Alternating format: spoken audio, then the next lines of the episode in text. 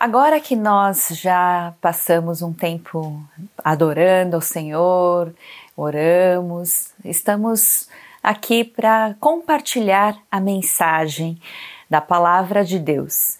E hoje nós vamos falar um pouco sobre a questão, estamos ainda em, em, missão, no mês de missão, e vamos falar um pouco então sobre a questão de mudar a realidade só através da santidade.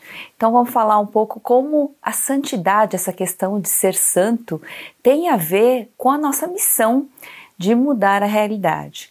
Hoje o texto, vamos andar um pouquinho pelo texto de Levítico, Levítico 19, 2, 9 a 18, 33 a 37.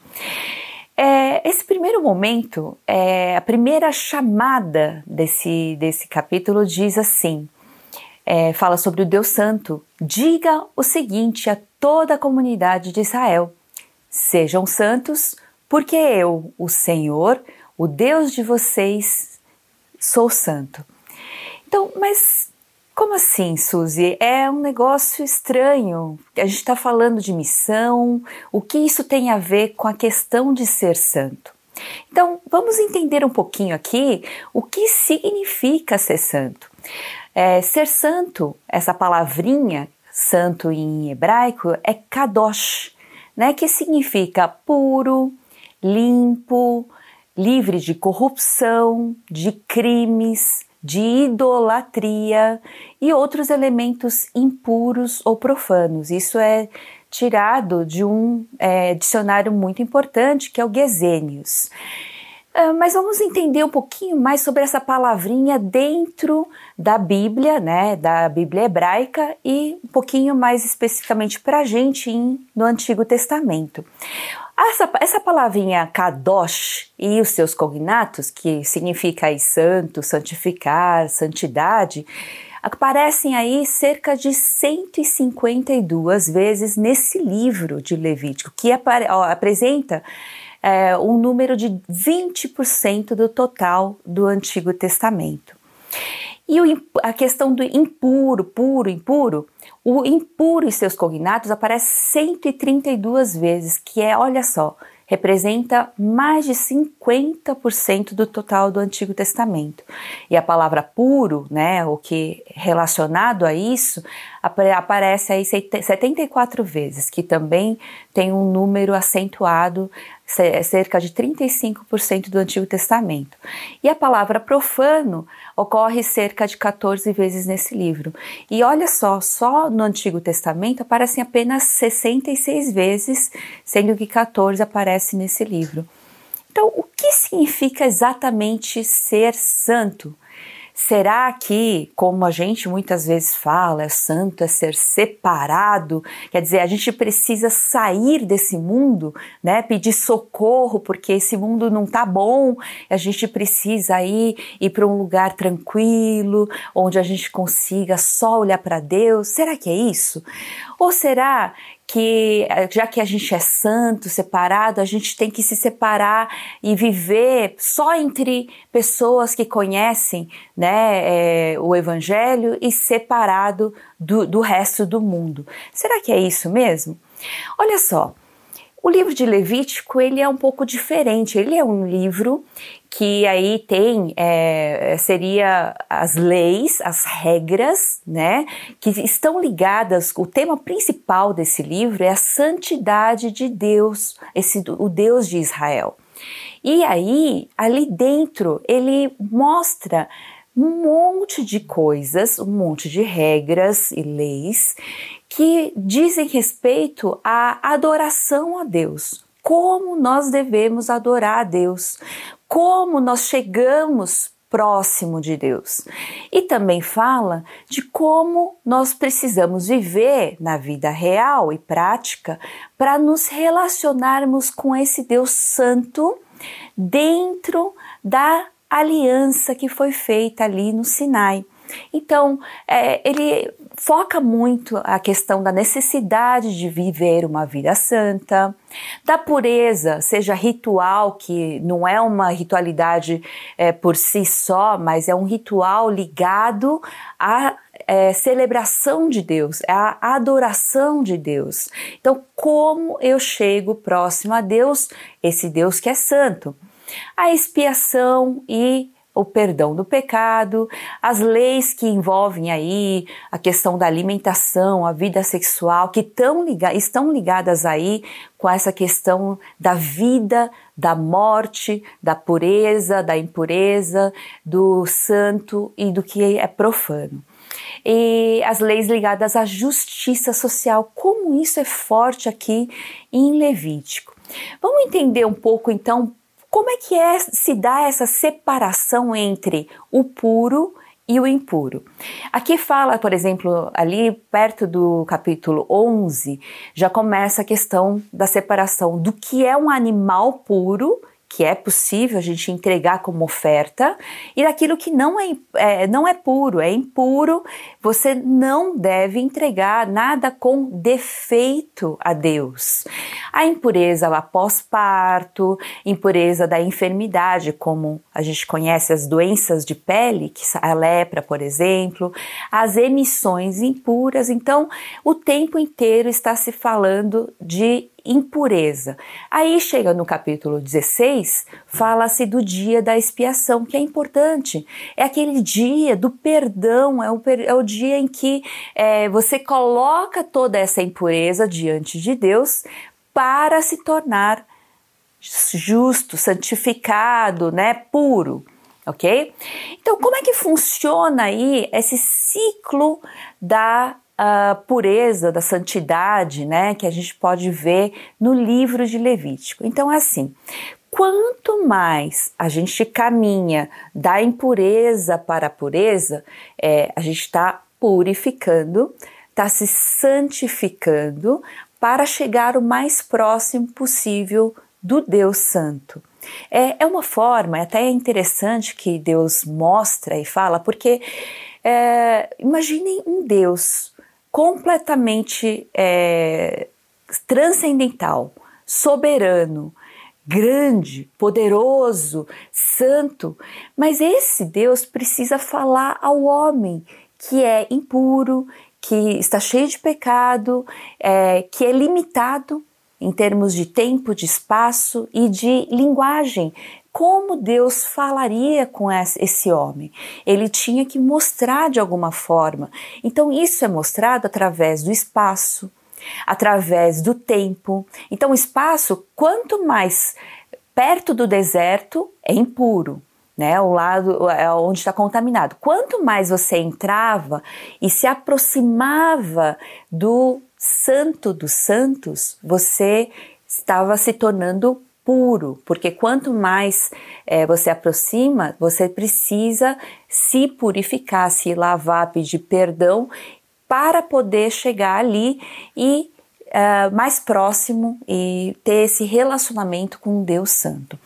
E aí, ao contrário, quanto mais você ia, é, tanto espacialmente quanto é, temporalmente, enfim, é, de todas as formas, quanto mais você ia para o lado comum, impuro, você estava profanando, profanando o que é santo, né? Você está contaminando, né, se corrompendo. Então é muito interessante isso como Deus mostra de uma maneira muito didática isso nesse livro de Levítico. Então, o que, que, era importante na vida santa? Na vida santa é muito importante, primeiro, a questão da adoração a Deus. Como você deve adorar? E aí mostra lá no capítulo 17, em relação ao sacrifício, a questão do sangue, porque sangue tem a ver com vida. Perda de sangue, é, tudo tem a ver com morte. Então, isso é um fato muito importante. As relações sexuais, os relacionamentos interpessoais. Então, como lidar com o próximo. Dentro dessa questão de santidade, tem coisas muito práticas que servem, inclusive, para os dias de hoje, de como a gente tem que se relacionar para ter essa santidade. As ofensas capitais, né, no, no capítulo 20, o culto e a santidade nos, nos capítulos 21 e 22. Aí aparece um pouquinho mais os dias santificados, a consagração e profanação, o ano sabático e o ano jubileu, que tem tudo a ver com essa questão da santificação do tempo. Quando Deus está presente, é, Ele quer é, esse encontro com o seu povo e esse encontro se dá num tempo que é santificado, que é consagrado, que é tornado sagrado por Deus. E depois vem a questão da bênção e da maldição, as ofertas de dedicação lá nos capítulos 26 e 27. Então, uma coisa muito importante que tem aí no teologia, na teologia do, de Levítico é a presença de Deus. Se Deus está presente ali, se Deus quer é, se relacionar com o seu povo, o que é exigido desse povo. Dentro da aliança, Deus buscou o homem, foi atrás do homem para poder falar, para poder é, estar com Ele. Nesse momento, o que, que precisa? Então, Deus principalmente está presente no momento da adoração. Quando as pessoas adoram, eles chegam, quer dizer, eles cumprem aquilo que Deus colocou para eles, eles se purificam, eles estão em santidade para poder se aproximar de Deus, Deus se alegra demais. Deus também está presente nas coisas simples da vida cotidiana, quer dizer, nada está separado, não existe aquela separação, como o Saião falou na semana passada, da questão do domingo e do dia da semana. As coisas de Deus, né, e as coisas materiais ou do dia a dia.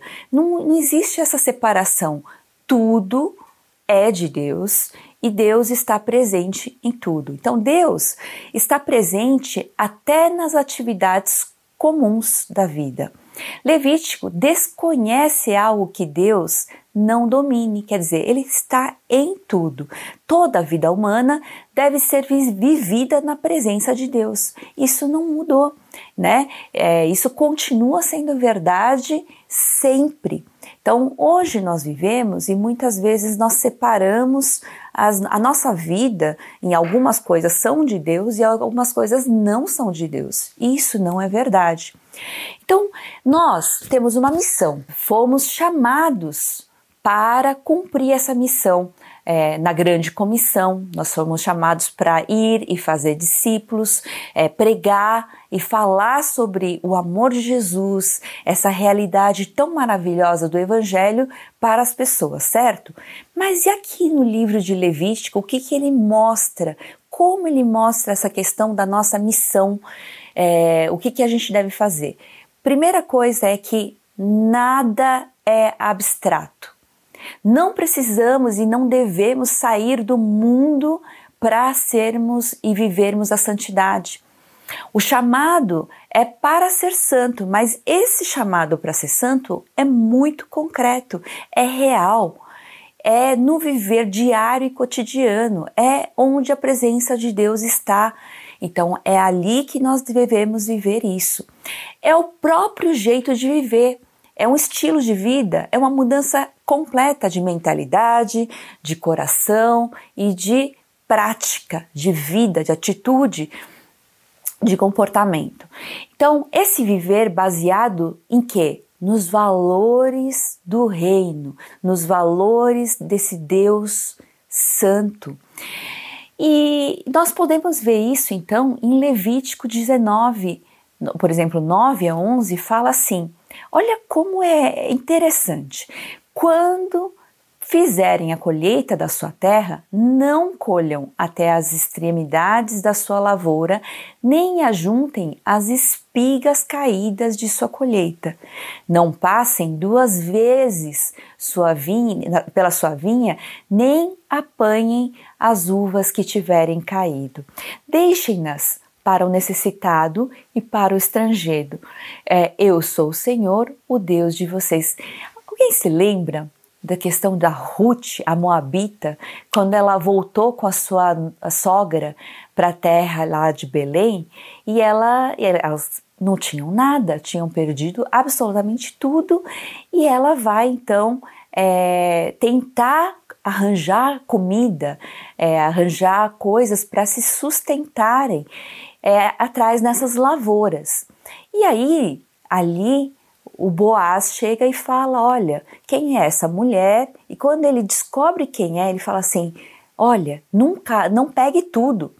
Deixa as coisas aí, deixa até bastante para que elas colham bastante e possam se alimentar e até levar para casa. Então, essa era uma realidade interessante. Por quê?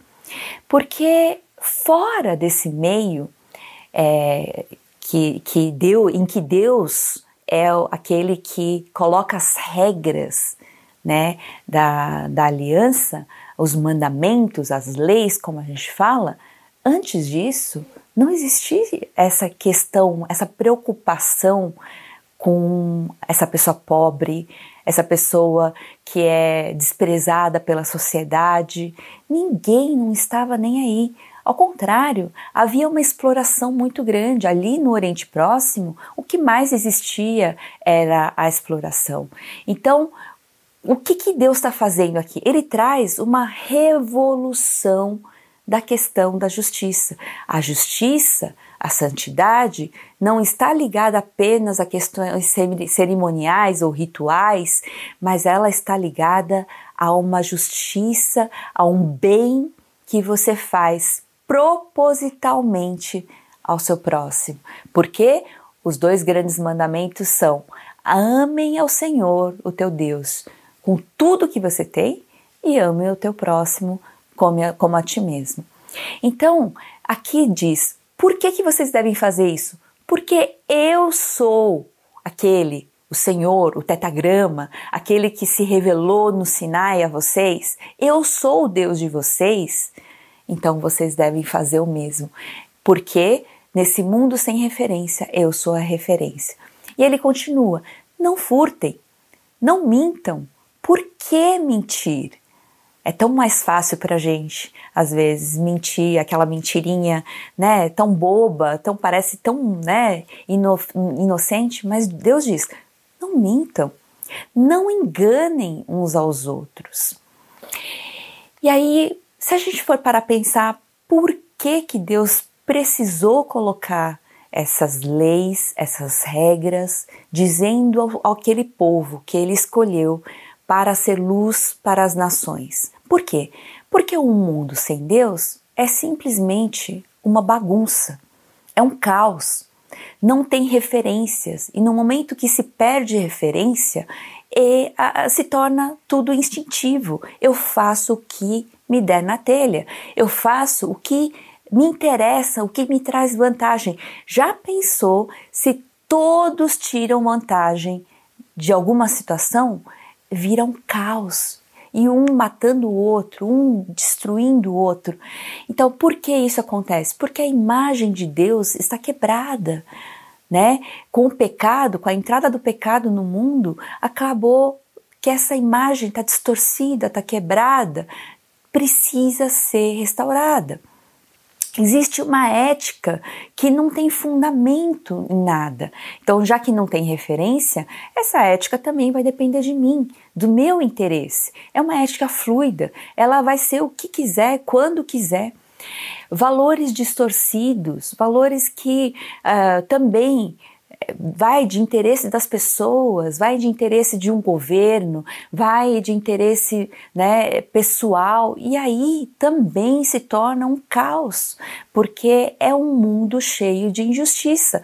Todos estão perdidos nessas injustiças. E às vezes a gente faz, comete uma injustiça e nem percebe que está cometendo e se torna um caos total. A realidade se torna uma verdadeira treva uma escuridão total. Esse é um mundo sem Deus. E nisso, por causa disso, Deus diz, em Levítico, continuando aí, em Levítico uh, 19, 13 a 15, diz: Não oprimam, nem roubem o seu próximo. Não oprimam, porque era uma realidade muito forte naquele momento. E diz: não retenham até a manhã seguinte, do dia seguinte, o pagamento de um diarista. Você já parou para pensar? Um diarista, ele vive desse sustento diário, todos os dias. Então, se você não der o pagamento para ele desse dia, ele pode passar fome amanhã. Então, ele fala: não faça isso. Se ele trabalhou, se você combinou com ele, pague o que lhe é devido.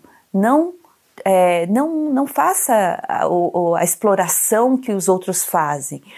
É, o máximo nessa época era, era tão é, assim tão forte a questão da opressão, é, da injustiça, que, por exemplo, é, o, o, Código de Hammurabi, para gente, que é olho por olho, dente por dente, é um negócio já muito, muito acima do que eles tinham antigamente.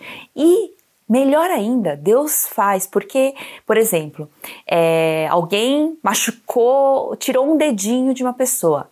Ah, por vingança, a raiva que eles tinham, eles iam lá e decepavam a pessoa. Era uma coisa que você tirar a vida de uma pessoa ou devolver de uma maneira muito pior era algo comum. Quando chega o olho por olho, dente por dente, é muito justo. Então, se você tirou um olho, só tire um olho. Agora, Deus traz uma realidade muito, muito acima disso. É uma justiça baseada no amor.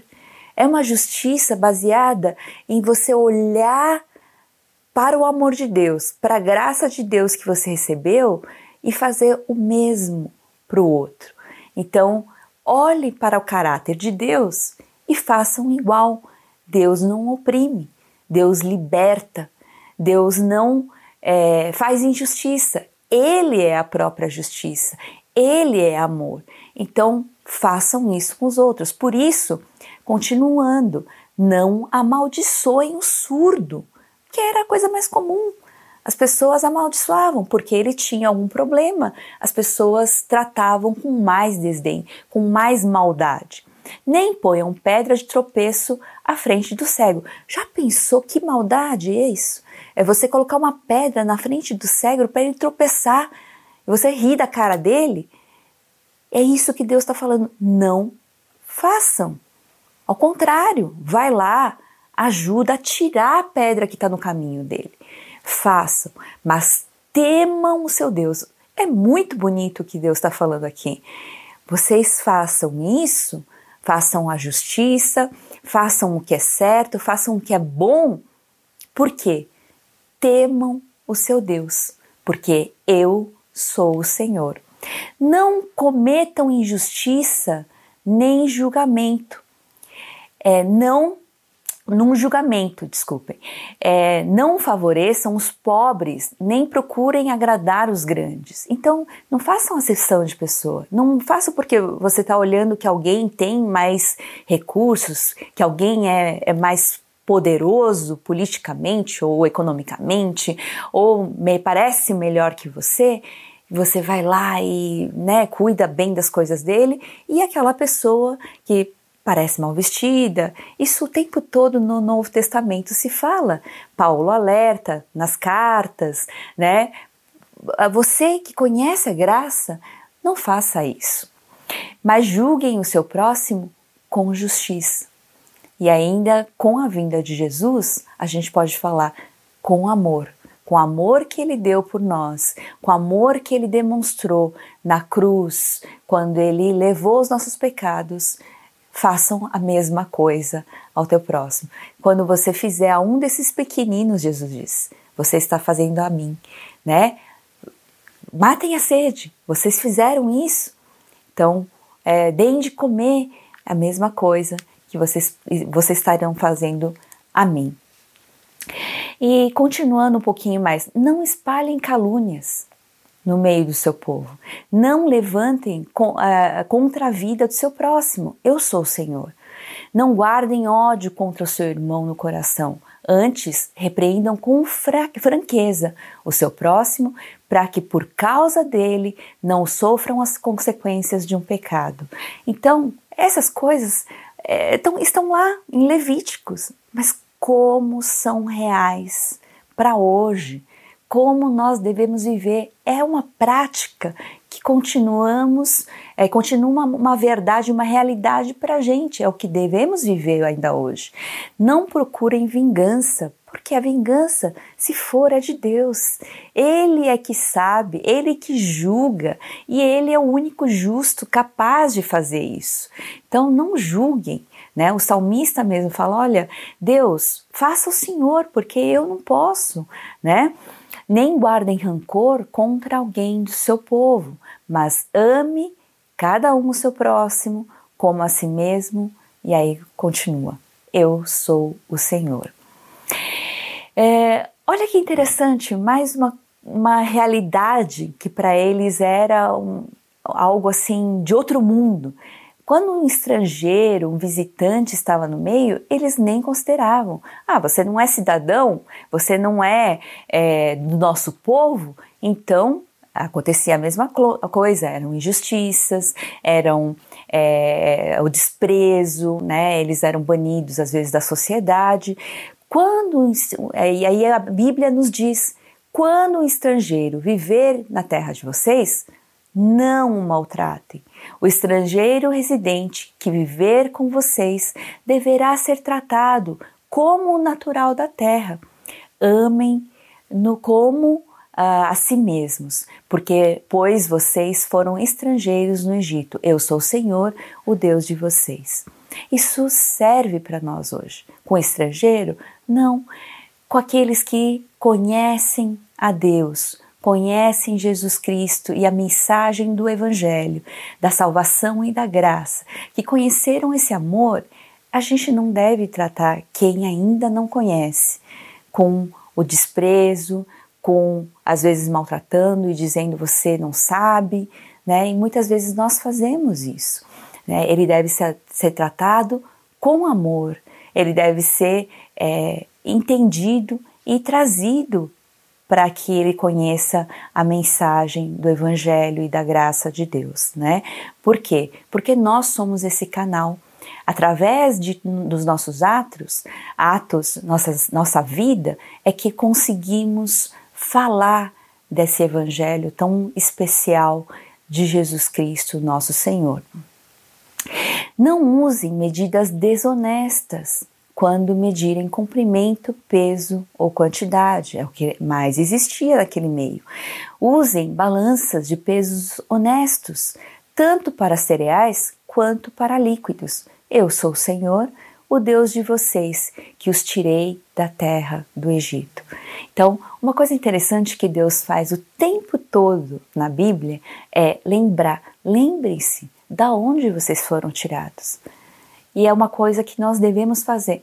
Será que nós lembramos como éramos quando vivíamos sem Deus? Sem conhecer a graça e o amor de Jesus Cristo? Então lembrem-se de quando vocês foram tirados do Egito, porque aí vocês vão saber como tratar as pessoas, como amar a Deus acima de tudo e amar o seu próximo como a si mesmo. Então, quando a gente tem uma realidade transformada com esses atos, com essas atitudes, com esses comportamentos reais, práticos na vida diária, quando a gente demonstra a justiça, o amor e a graça de Deus nos nossos atos, e Deus se torna o centro. Ele é a nossa referência. Ele, Deus Santo, então Deus fala: sejam santos como eu sou santo. Nós nos tornamos parecidos com Ele quando nós colocamos, eh, nós o colocamos como a nossa referência. A nossa imagem é restaurada quando conhecemos esse amor verdadeiro e Deus se torna o centro da nossa vida. A nossa ética deve mudar, deve ser transformada. Não é possível a gente mudar só é, uma coisa, é, só passar a ir à igreja ou é, só passar a adorar o Senhor sem mudar a vida. A ética se torna concreta e prática, como nós vimos aqui em Levíticos.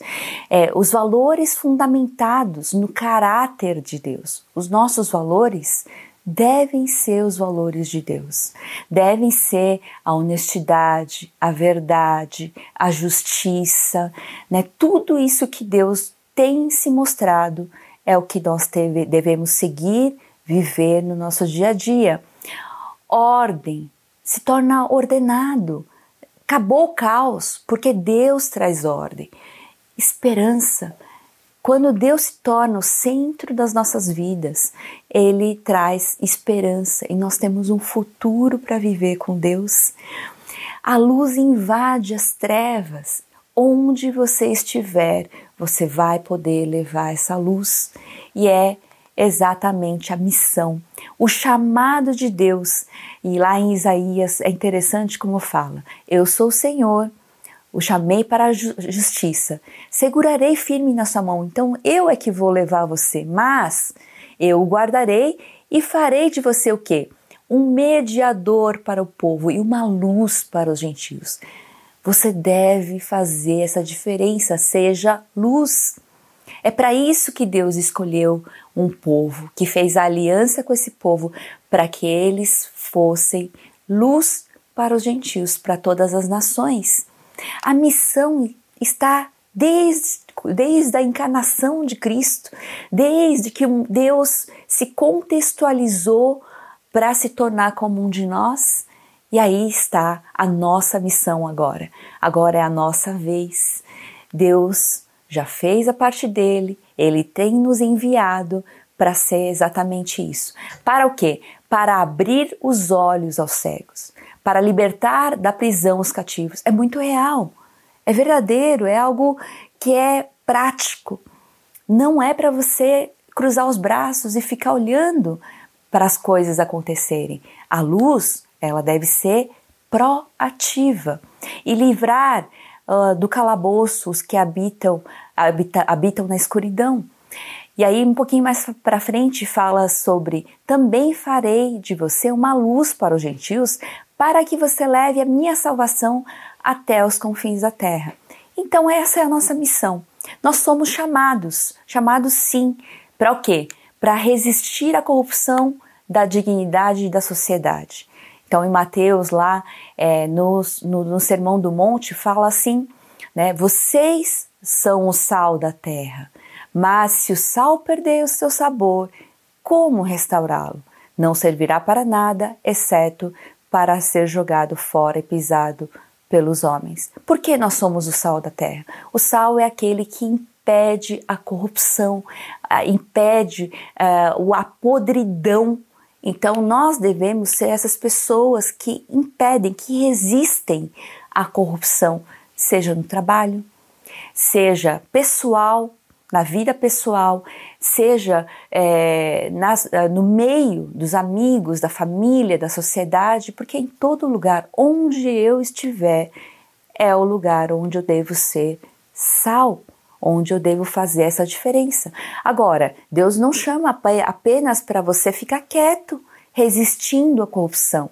Deus chama também para mudar a realidade, ser proativo. Ele diz: vocês são a luz do mundo. Não se pode esconder uma cidade construída sobre um monte e também ninguém acende uma candeia e coloca debaixo de uma vasilha. Ao contrário, coloca no lugar apropriado e assim ilumina todos os que estão na casa. É muito importante. Por quê? A candeia ela ficava, era pequenininha, mas ela ficava no alto, no topo, né? Num, num lugar onde era parecido uma janela e ali, é, por que, que era feito? Porque dali ele iluminava tudo.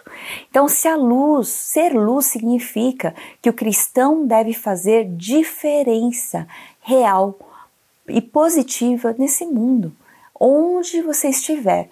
Como a luz é um símbolo aí da verdade, né, na Bíblia, então o cristão deve ser o quê? Uma influência positiva e proativa nas suas atitudes práticas que demonstrem o que? O amor a Deus e o amor ao próximo. Quem foi transformado por essa graça não tem como ficar quieto, não tem como ficar. O Espírito Santo ele age o tempo inteiro mostrando para a gente qual é o caminho, mostrando para a gente qual é a verdade, mostrando para a gente o amor e a graça dele que nos alcançam, na verdade, todos os dias. Então é isso que nós devemos mostrar e viver para as pessoas, com as pessoas, fazendo a justiça, levando. Lembra? Lembra-se que no Sermão do Monte é feliz daquele que tem sede e fome de justiça. Por que sede e fome? Porque quando você olha para uma sociedade corrupta, caída, cheia de problemas, você não consegue ficar quieto. Você fica com vontade de fazer a coisa certa, fazer justiça, fazer alguma coisa para mudar essa realidade. Quem vai fazer isso? Eu e você. Eu e você que conhecemos a graça de Deus, temos que fazer isso. Então, não é possível esconder a luz de Deus em nós. Então, vamos ser essa luz que ilumina onde nós estivermos, fazendo diferença. E a Bíblia, a palavra diz: assim brilhe a luz de vocês diante dos homens, para que vejam as, as suas boas obras e glorifiquem ao Pai de vocês que está nos céus. A santidade, sim, é uma mudança de realidade, porque aquele que vai entendendo quem é o Deus Santo e como eu devo ser parecido com Ele, porque Deus fala: vocês devem ser santos como eu sou santo, entendem como devem viver o dia a dia, que tem que ser transformado no dia a dia. Onde você está?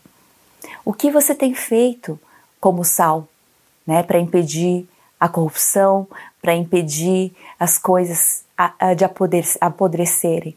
E como luz, tornando melhor. Nós temos aí, é, a IBNU diz, é, comunidade saudável para um mundo melhor. Né? Por quê? Porque nós que somos o corpo de Cristo, que somos pessoas alcançadas pela graça, podemos sim fazer esse reino, porque Jesus já veio e trouxe o reino. Ele já está reinando e nós, que somos parte desse reino, podemos levar os valores, a realidade do reino, da graça e do amor para as pessoas ao nosso redor. Então, a nossa missão é ser agente de mudança da realidade, na prática, de verdade. Isso só é possível através da santidade por isso Deus fala: sejam santos, porque eu, o Senhor, o Deus de vocês, sou santo. Lembrem-se, a nossa santidade é aquela que leva a cumprir a missão de mudar a realidade de muitos que precisam aí. Deus abençoe a você, a mim e a todos que estão conosco, para que nós sejamos esse agente de mudança, esse agente de transformação do mundo ao nosso redor, que nós cumpramos esse papel, sejamos santos, assim como o nosso Deus é santo, e mudemos o mundo, tornando um mundo melhor. Deus abençoe. Você gostou desse vídeo? A IBNU tem muito material para abençoar a sua vida e de outras pessoas, então se inscreva no nosso canal e ative o sininho para receber as nossas notificações.